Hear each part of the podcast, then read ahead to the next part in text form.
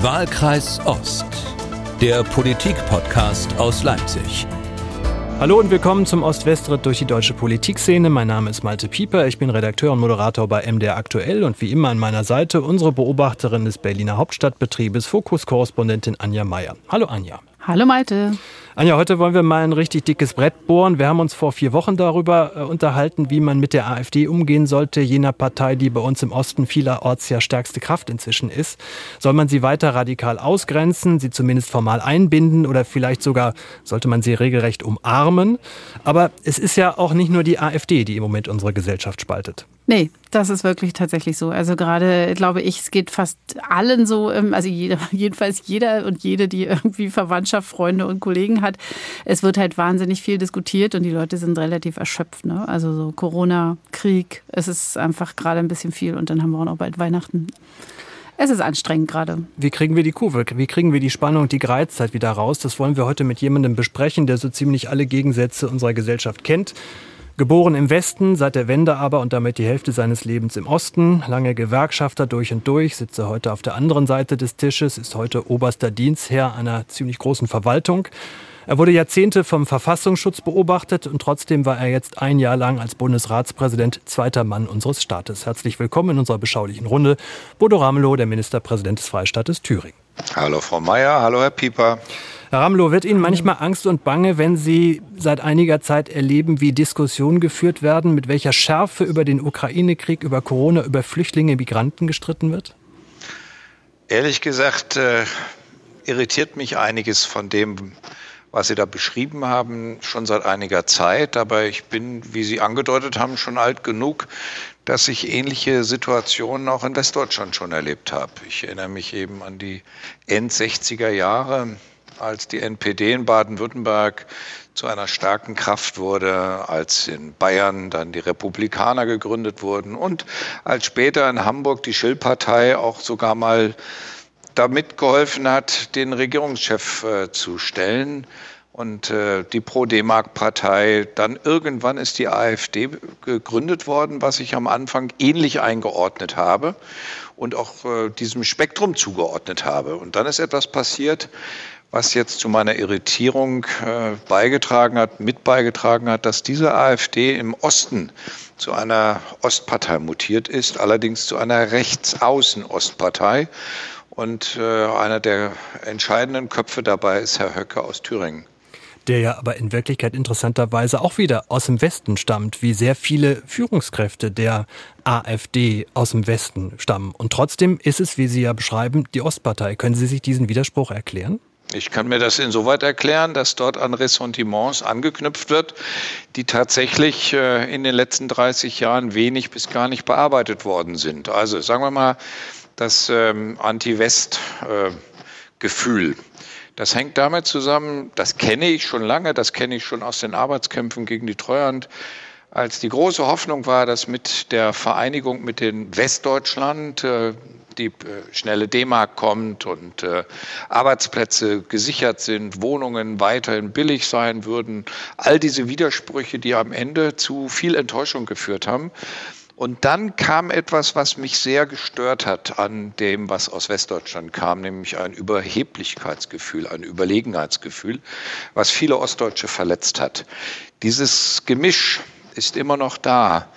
Und ähm, tatsächlich in dieses Grundraunen ist die AfD eingestiegen, indem sie auf einmal sich als prorussische Kraft und das ist so das Gefühl, man knüpft an irgendwas, was mit der Sowjetunion zusammenhängt. Das ist aber so ähnlich wie Edelstahl und Diebstahl. Es hört sich eben nur so ähnlich an, ist aber überhaupt nicht identisch. Und äh, wenn man dann debattiert, also ich gehe ja auf Menschen zu, die auch mit solchen Positionen daherkommen, und wenn man dann sagt, ja, aber schau doch mal an, wenn man die Politik von Herrn Putin analysiert, dann kommt man doch drauf, dass es ein chauvinistischer Kriegstreiber ist, dass der gerade einen imperialen Krieg treibt, dass russische Politik, Staatspolitik gerade imperialistische Politik ist. Nein, das kann man so nicht sagen, weil das ist nur die NATO, das ist nur der Westen, das ist nur Amerika. Und noch paradoxer ist es mir begegnet bei Corona. Dieses amerikanische Giftzeug lassen wir uns nicht spritzen, aber wenn wir das Gute aus Russland kriegen würden, das würden wir nehmen. da stehst du dann wirklich auch mit Argumenten ziemlich ratlos da. Ich habe ja tatsächlich dann noch den Versuch unternommen und mit den Herstellern von Sputnik V in Moskau verhandelt, richtig direkt verhandelt und äh, am Ende ist es da nicht weitergegangen, weil die einfach die Zulassung, die europäische Zulassung mit den notwendigen Unterlagen nicht versorgt haben. Ich habe das immer rückgekoppelt mit der Bundeskanzlerin, damit ich hier keine Thüringer Alleingänge mache. Aber ich habe einen guten Draht dort in die Zentrale gehabt über eine Thüringer Firma, die in Moskau auch eine Tochterfirma hat. Und am Ende habe ich festgestellt, dass das Ganze zum Verhetzungspotenzial sogar noch benutzt wird. Das heißt, wenn Russia Today dann noch berichtet darüber, dass äh, Sputnik V gehindert worden sei und äh, Halbwahrheiten in die Welt gesetzt werden, und wenn dann die Montagsdemonstranten da rumlaufen und sagen, ja, also Sputnik ist nicht zugelassen worden, damit die Russen immer weiter in die Defensive getrieben werden, so werden natürlich Mythen äh, moderne mhm. Mythen auf einmal in die Welt gesetzt. Und äh, das merke ich, dass das auf fruchtbaren Boden, jedenfalls bei denen fällt, die so ein gewisses äh, Sättigungsgefühl haben, wenn es darum geht, ich lasse mir vom Westen nichts mehr sagen. Das ist interessant, ne? Also weil das, äh, was Sie beschrieben haben, diese, dieser Urgrund, auf dem das sozusagen geschwelt hat, so eine, so eine gewisse Herablassung, die bricht sich dann eben Bahn, seltsamerweise auf einer Ebene, die ich nicht für möglich gehalten hätte. Ich meine, bis, bis sagen wir mal, bis 2015 oder bis äh, zur Corona-Impfung und Sputnik wurden ja, wurde ja die Post-Sowjetunion so ein bisschen wie die arme Verwandtschaft äh, behandelt. Und jetzt ist es quasi die Rettung. Und es wird sich sehr stark daran plötzlich erinnert, was man äh, gelernt hat im Osten sozusagen, also der, der große Freund im Osten, ja. Und ich finde das äh, wirklich interessant und frage mich, Sie sind ja vor Ort, wie Sie sich das erklären. Also es ist ja manchmal, ähm, ja, Sie sagen jetzt, da steht man manchmal so ein bisschen ohne Argumente davor, aber Vielleicht gibt es ja, ja gab es schon mal ein Argument, was Sie überzeugt hat? Also wo Sie auch mal, ich meine, man kann ja nicht immer nur über Gefühle reden, sondern gab es auch mal was, wo Sie gesagt haben, ja, da haben Sie jetzt einen Punkt? Es gibt äh, ganz viele Punkte, nämlich die Kultur, die russische Kultur und es gibt eine, eine alte äh, Verbindung von Weimar äh, nach Russland und all solche Dinge. Es gibt ja viele uralte Verbindungslinien, die gar nicht so aus der Welt sind. Die haben nur mit dem Putin gar nichts zu tun. Das äh, hat auch mit äh, der Frage von, bist du für oder gegen die Sowjetunion äh, nichts zu tun. Das Problem ist, da verklärt sich einfach Nostalgie und ordnet sich dann in Themen ein, die tatsächlich auch umgekehrt übertrieben sind. Also wenn es auf einmal heißt, dass man also Pushkin nicht mehr lesen soll äh, oder Tolstoi oder äh, sowas, äh, weil das auch das sei russisch. Also wenn sozusagen ein Kampf gegen das Russische äh, auf einmal mit eingemischt wird, dann äh, schürt das genau mhm. diese komische Nostalgie, die sich an der Sowjetunion orientiert. Und jetzt kommt sowas, wo ich auch merke, dass ich selber ja ins Grübeln gekommen bin. Es bleibt doch der Fakt, dass Auschwitz von der Sowjetarmee befreit worden ist. Es bleibt doch der Fakt, das sowjetische Volk äh, und die vielen Völker in der Sowjetunion den höchsten Blutzoll im Nationalsozialismus äh, erlitten haben. Es bleibt aber auch der Fakt, dass die sowjetischen Soldaten, die in deutscher Kriegsgefangenschaft waren und überlebt haben, wenn sie zurückkamen in die Sowjetunion, drohten ins Gulag zu kommen und Memorial die Organisation ist, die sich um die Aufarbeitung gekümmert hat. Und als Putin Memorial verboten hat, da habe ich gemerkt, jetzt endet für mich etwas, da geht was kaputt, bei dem ich nicht mehr bereit bin, äh, das einfach wegzuschlucken. Und das ist deutlich vor Corona gewesen. Das ist dann aber alles mhm. mit Corona überdeckt worden. Aber wir sind doch, wir reden viel über, Sie haben es ja gerade beschrieben, man steht davor, vor, vor dieser eher ja gefühlsmäßig inspirierten Welle, Wand, die einem entgegenschwappt, äh, Argumente oder zumindest einfach nur Aussagen. Wie gehen Sie damit um, wenn Sie sowas hören? Also wenn Sie genau das hören, äh, die, wir würden jetzt das vom Russen nehmen, aber das Amerikanische lassen wir uns nicht spritzen. Ich vermute mal, mit Argumenten kommt man doch in dem Moment gar nicht weiter. Ja, aber es hilft ja nichts. Es äh, bleibt ja nur das Gespräch. Sie können dem ja nicht ausweichen. Sie müssen entweder versuchen, in ein Gespräch zu kommen, bei dem ich dann erkläre, dass ich mit der Firma von Sputnik V verhandelt habe, dass ich auch äh, klare Zusagen gemacht habe, die aber am Ende alle von der russischen Seite nicht eingehalten worden sind. Ähm, oder an dem Beispiel, wenn es um die Frage der NATO-Aggression geht, dann kann ich immer nur sagen, ja, ich thematisiere auch genauso scharf, wie ich Russland und Putin kritisiere, kritisiere ich Erdogan und das, was Erdogan mit der türkischen Armee gerade gegen Rojava und Kobane äh, macht.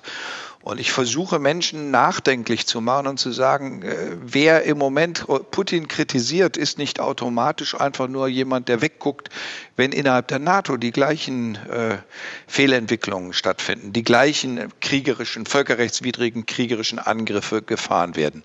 Und deswegen thematisiere ich das gleichlautend. Ich versuche deutlich zu machen, dass eine europäische Friedenspolitik tatsächlich einen neuen Aufbruch braucht. Und ein neuer Aufbruch ist äh, deutlich jenseits der alten kalten Kriegslogik. Ich weiß nicht, ob ich jeden damit erreiche. Ich weiß auch nicht, ob ich jeden in meiner Partei damit erreiche, weil mit meiner Klarheit der Satz von mir, ein überfallener Staat muss sich verteidigen können und muss auch in der Lage sein, sich verteidigen zu können, weil ansonsten wäre das Völkerrecht gar nichts mehr wert. Dieser Satz wird mir ja in meiner Partei auch kritisch um die Ohren gehauen. Und wenn ich dann sage, liebe Freunde, wenn die Selbstbefreiungsarmee, die Selbstverwaltungsarmee von Rojava und Kobane jetzt deutsche Waffen beantragen würde, wie würde bitte meine Partei Die Linke mit der gleichen Frage umgehen? Und deswegen versuche ich deutlich zu machen, dass doppelte Standards uns nicht helfen, sondern die Frage, wie man das dicke Brett bohrt, dass eine europäische Friedensordnung tatsächlich geistig die Ukraine und Russland umfassen muss, aber auch Moldau, Rumänien, Bulgarien, Litauen, Lettland, Estland, nämlich der gesamte osteuropäische Raum. Das ist der Punkt, den ich versucht habe mit meiner Bundesratspräsidentschaft sehr stark zu machen, dass man Europa zurzeit viel stärker aus osteuropäischer Sicht denken muss, wenn wir nicht Europa verlieren wollen. Wir haben, Sie haben es gerade schon mal beschrieben, man muss im Gespräch bleiben. Wir haben mit äh, Mike Moring mal darüber diskutiert, wie man mit der AfD umgehen sollte.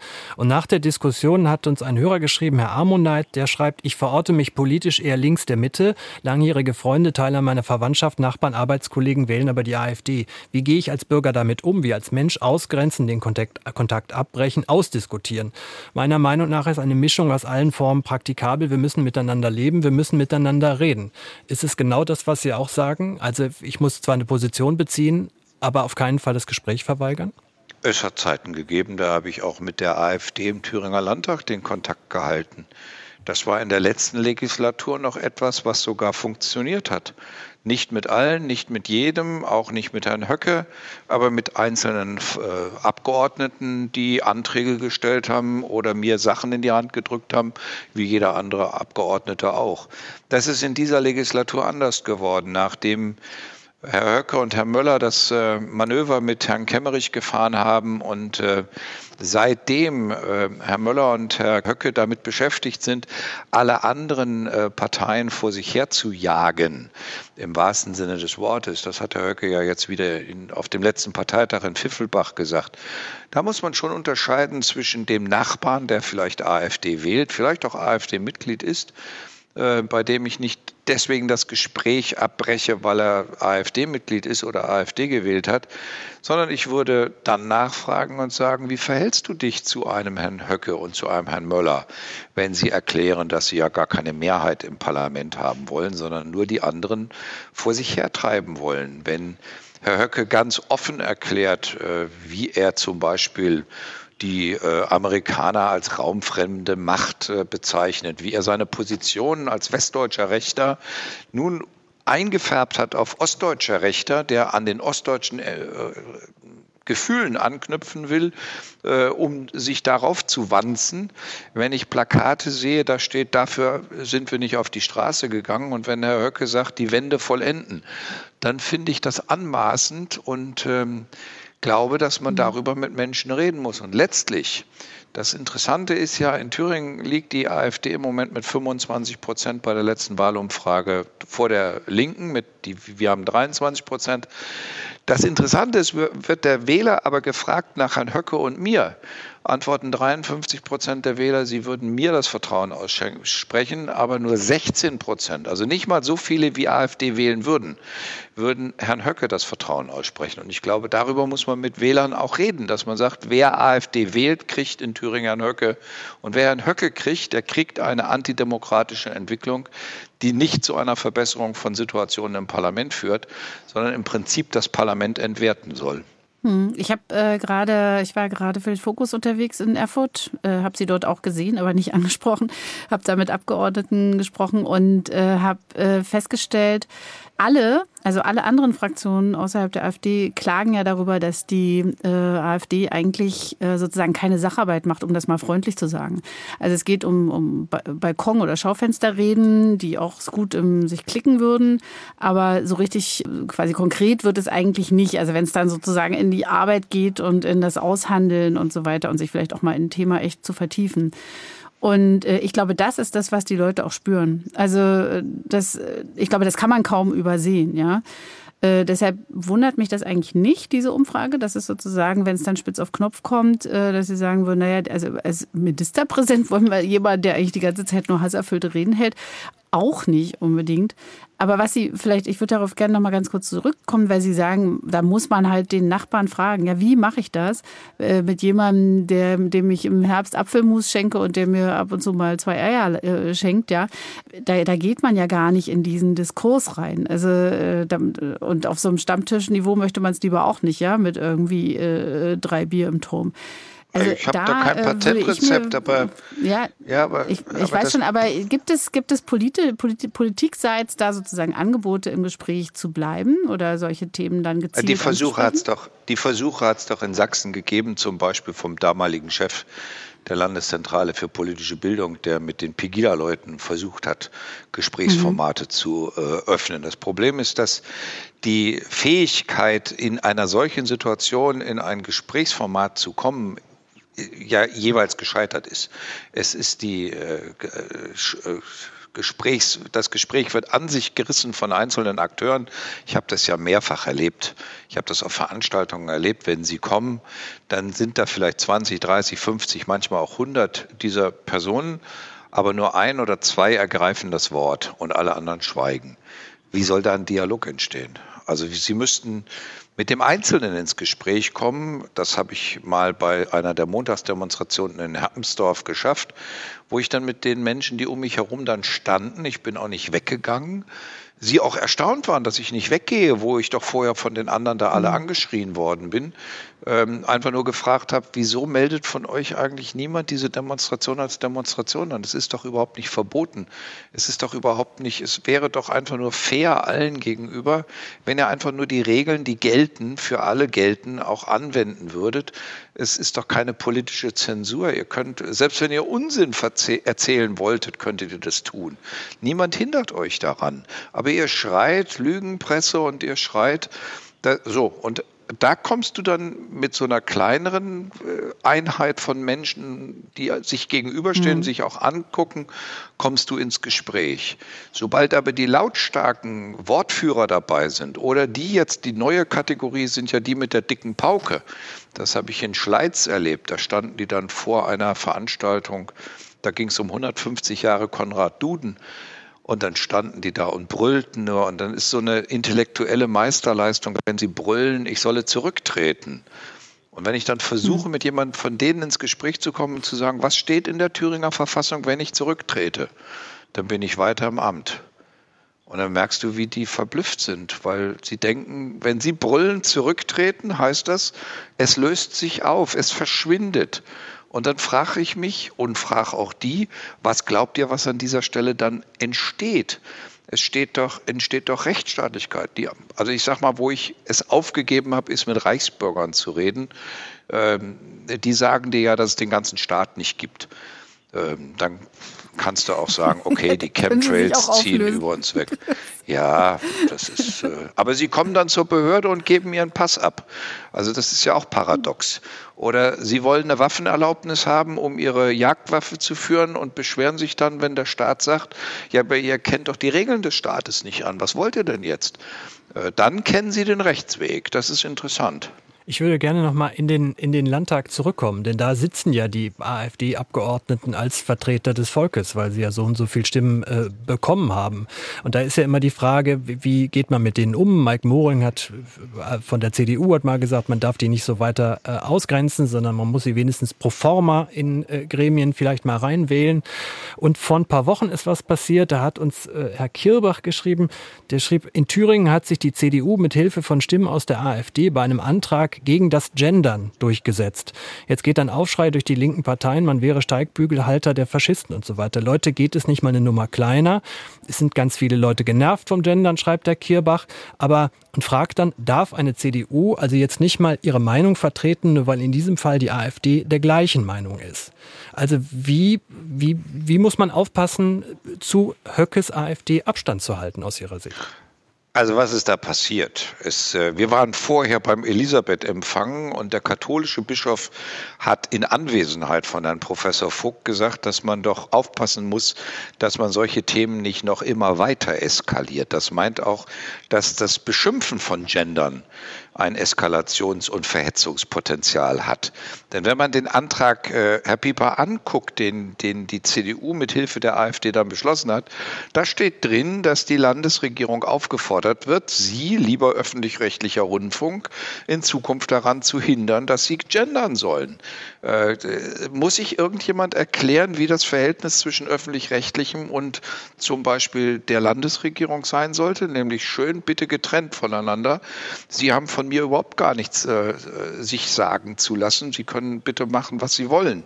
Und dass ich aber jetzt aufgefordert bin, durch einen CDU-Antrag Ihnen zu sagen, dass Sie bitte den Glottisschlag in Zukunft nicht benutzen mögen. Und ich habe dann an einem Abend mal Herrn Professor Vogt den Glottisschlag erläutert. Das ist nämlich der Unterschied zwischen der Eulenspiegelei, also Till Eulenspiegel, und danach genannt ist ja die Eulenspiegelei oder das Spiegelei. Der Unterschied ist der Glottisschlag, nämlich eine kurze Unterbrechung in der Sprache. Das praktizieren wir schon seit dem Mittelhochdeutschen in unserem Sprachraum. Das alles wird jetzt als Gendern verhöhnt, wenn du dieselbe, denselben Respekt geschlechtsneutral anwenden willst, wenn, du also niemand ausgrenzen willst. Bis zu diesem Donnerstagabend, an dem das Parlament das beschlossen hat, habe ich äh, mich ja verweigert dem Glottisschlag.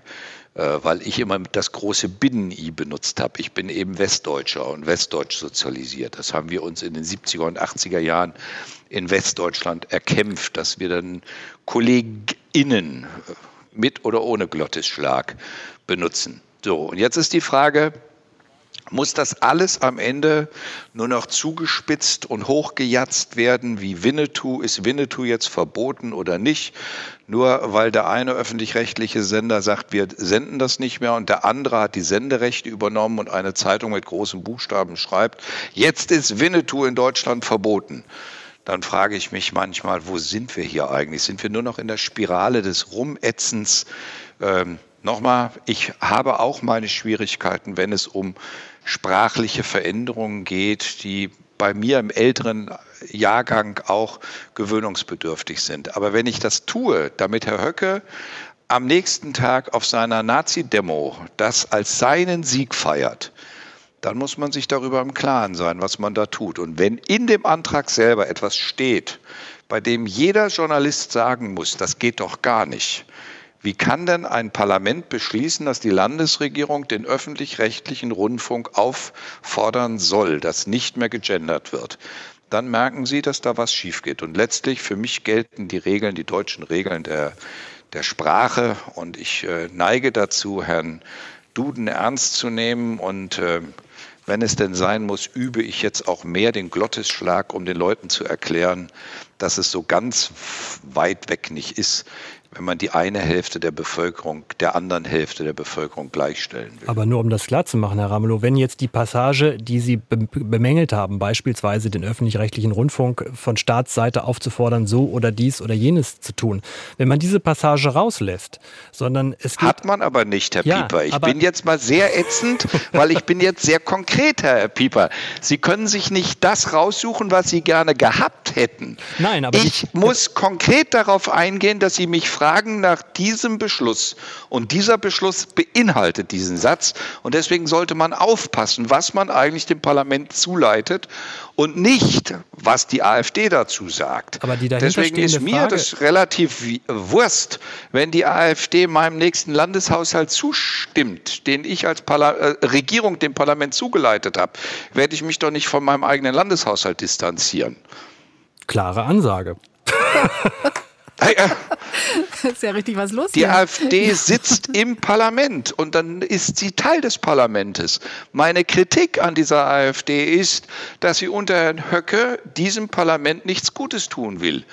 Und Mitarbeiten und Fleiß ist äh, eher nicht ihre Stärke. Der Vorhalt, den viele Abgeordnete machen, ist, dass sie Dinge öffentlich in der Parlamentssitzung aufrufen, manchmal sogar als Dringlichkeit, zu der sie in den Ausschüssen vorher kein Wort gesagt haben und nicht einen Antrag gestellt haben. Herr Ramlow, wir biegen in die letzte äh, Kurve ein. Ich würde Ihnen gerne noch eine Aussage von Mike Moring vorspielen, die er uns hier vor vier Wochen gemacht hat. Da ging es genau darum, wie weit kann man die AfD immer an den Rand drängen. Alle Abgeordneten werden vom Volk gewählt. Dort sind sie gleich nach der Verfassung. Mhm. Ob uns das passt oder nicht passt. Mir passt es doch erst recht nicht. Malte Pieper hat es vorhin beschrieben, mhm. dass die AfD ja. so stark in Thüringen ist. Wären die nicht so stark, wäre ich heute Ministerpräsident. Und wir könnten genau. über andere Fragen in diesem Land reden. Eben, das ist das doch fast ein Stockholm-Syndrom. Ja, es muss mir doch also, kein, nein, es ist gar kein Null-Stockholm-Syndrom. Ah. Das muss mir doch keiner erzählen. Aber ich, ich beobachte natürlich auch, was passiert in diesem Land. Und ich werde es an anderer Stelle beschreiben. Wir müssen überlegen, warum demonstrieren so viele Leute im Osten auf der Straße? Warum werden es immer mehr und nicht weniger? Warum sind da normale Handwerksmeister dabei, normale Nachbarn, Sportfreunde und eben überhaupt gar keine Anhänger von den Blauen? Und auch wenn ihnen das oft unterstellt wird und die Leute das erzürnt, weil sie in diese Ecke gestellt werden.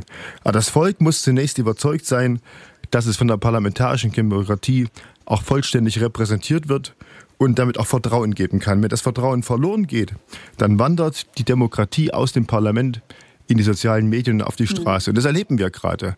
Und wir müssen den Beitrag leisten, dass dieses Vertrauen zurückgewonnen wird. Und das wird eben nicht geleistet, wenn sozusagen systematisch in der Wahrnehmung, ich beschreibe das ausdrücklich auf die Wahrnehmung, eine politische Partei sozusagen systematisch von den anderen Repräsentanten der parlamentarischen Demokratie ausgegrenzt wird, obwohl die hm. ins Parlament gewählt worden sind. Hat er recht, Herr Ramelow? Nee, hat er nicht weil er unterstellt eine Opferrolle, die die AfD überhaupt nicht hat. Und in äh, die Nichtwahl, die jetzt mittlerweile äh, verfestigt eingetreten ist, daran hat die AfD kräftig mitgewirkt, weil sie diese Opferrolle sich auch erarbeiten wollte. Ich würde ihr gern diese Opferrolle ersparen. Das geht nur leider nicht, weil eine geheime Wahl in einem Parlament setzt voraus, dass man das Vertrauen auch der Mehrheit im Parlament bekommt. Ich darf darauf hinweisen, dass wir alle verfassungsgebenden Organe auch unter dem Aspekt einer Minderheitsregierung mit der notwendigen Zweidrittelmehrheit im Parlament bisher erreicht haben. Das heißt, die Kandidaten haben überzeugt. Und äh, an diesen Stellen äh, kann ich nur den Verweis darauf geben, ich habe einmal den äh, Vizepräsident des Thüringer Landtags mit AfD-Parteibuch gewählt. Dafür bin ich heftig kritisiert worden, öffentlich sehr angegriffen worden. Dass diese Wahl damals aber in einer direkten Zusammenhang einer Erpressung stand, nämlich dass die AfD sich geweigert hat, in die Richter- und Staatsanwaltswahlausschüsse Personen zu benennen. Das hat dazu geführt, dass wir fast zwei Jahre keine Richter und keine Staatsanwälte in Thüringen mehr in die neue Funktion haben berufen können, weil ohne die vollständige Besetzung der Ausschüsse konnte die Berufung nicht erfolgen. Jetzt konnte ich mich entscheiden zwischen der Erpressung zur Wahl des Vizepräsidenten oder zur äh, weiteren Blockade der Staatsanwalts- äh, und Richterbenennung. Oder ich hätte das Gesetz wegen der AfD-Verweigerungshaltung ändern müssen was jetzt im Moment gerade erfolgt bei der Parlamentarischen Kontrollkommission. Das alles in Erwägung ziehend habe ich dann den Professor Kaufmann gewählt, der Hochschulprofessor an der Fachhochschule in Jena ist. Das Ergebnis von dieser Wahl war, dass anschließend die Erpressung aufgehoben wurde. Also die Richter wurden wieder benannt. Die genannten Personen sind in die Ausschusssitzung nie gekommen oder fast nie gekommen, haben jedenfalls nie Fragen gestellt. Es war völlig klar, man benutzt das Parlament als seine Erpressungsbühne. Und das hat Herr Möller jetzt in Pfiffelbach auf dem Parteitag klar formuliert. Man will keine Mehrheit, hat er gesagt. Es reicht ihm, dass die Drittel Komponente erreicht und man wolle diesen eine Stimme mehr über dem einen Drittel haben, damit man die anderen Parteien endlich erpressen kann. Und das ist eine Form, wie man einen Parlamentarismus und ein Parlament in die Verächtlichkeit treibt und wie man es tatsächlich schafft, dieses Parlament systematisch im Ansehen bei der Bevölkerung zu zerstören. Letztlich ist das das Ende der parlamentarischen Demokratie, weil man die Quasselbude, von der ich manchmal den Gestus erlebe, wenn Herr Höcke wieder mit Demonstranten am Handwerkerabend vor dem Parlament steht und gegen das Parlament demonstriert, obwohl es gar kein Thema an dem Tag gibt, gegen das es scheinbar aus Sicht der AfD zu demonstrieren gilt. Wenn also das Demonstrieren vor dem Landtag anlasslos nur eine Funktion hat, zu zeigen, da drin, das ist die Quasselbude, da muss man sich überlegen, ob diese Partei sich nicht selber ausgrenzt.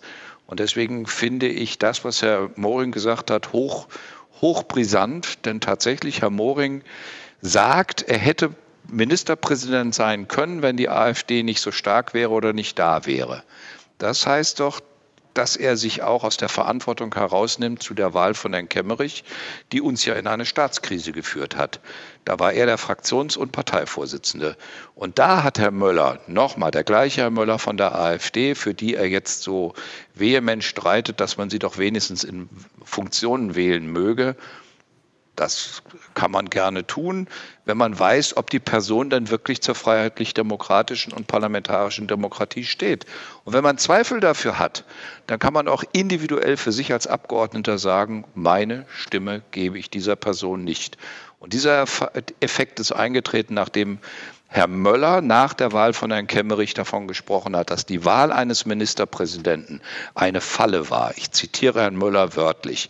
Es war eine Falle und man habe eine Leimroute hingelegt. Man habe Herrn Kemmerich erst auf die Leimroute gelockt, um ihn dann zum Ministerpräsidenten zu wählen. Wenn man so mit Verfassungsorganen umgeht, dann will man diesem Staat nichts Gutes tun, sondern man will letztlich diesen Staat von innen her die parlamentarische Demokratie zerstören sagt Bodo Ramelow, Landtagsabgeordneter der Linkspartei in Thüringen, Ministerpräsident des Freistaates. Vielen Dank nach Erfurt, Herr Ramelow. Gerne. Soweit Bodo Ramelow.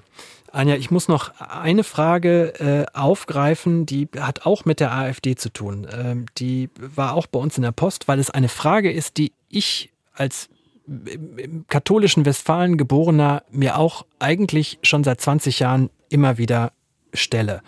Äh, wenn ich hier als Journalist im Osten unterwegs gewesen ist. Vor 20 Jahren deshalb, vor 20 Jahren kam die NPD auf, zog erstmals wieder in den sächsischen Landtag ein und war plötzlich, plötzlich ein politischer Faktor mit Demonstrationen und so weiter und so fort.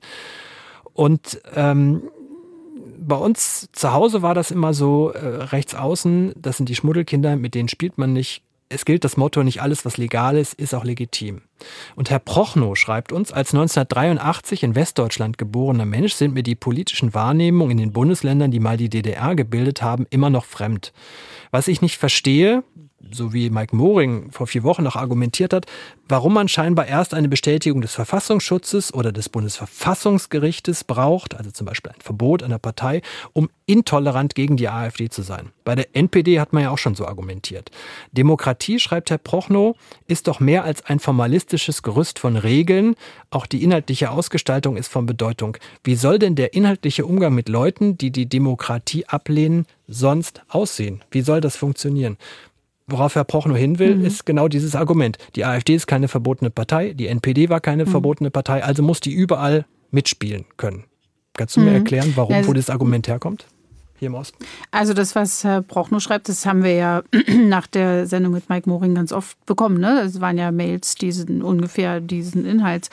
Äh, also erstmal so persönlich kann ich nur sagen, ich kann es mir auch nicht richtig erklären. Ich habe das hier auch schon in der, im, im Podcast gesagt, dass ich äh, eigentlich immer so verstanden habe, äh, dass Antifaschismus und die DDR äh, auf die, äh, hat sich als antifaschistisch verstanden.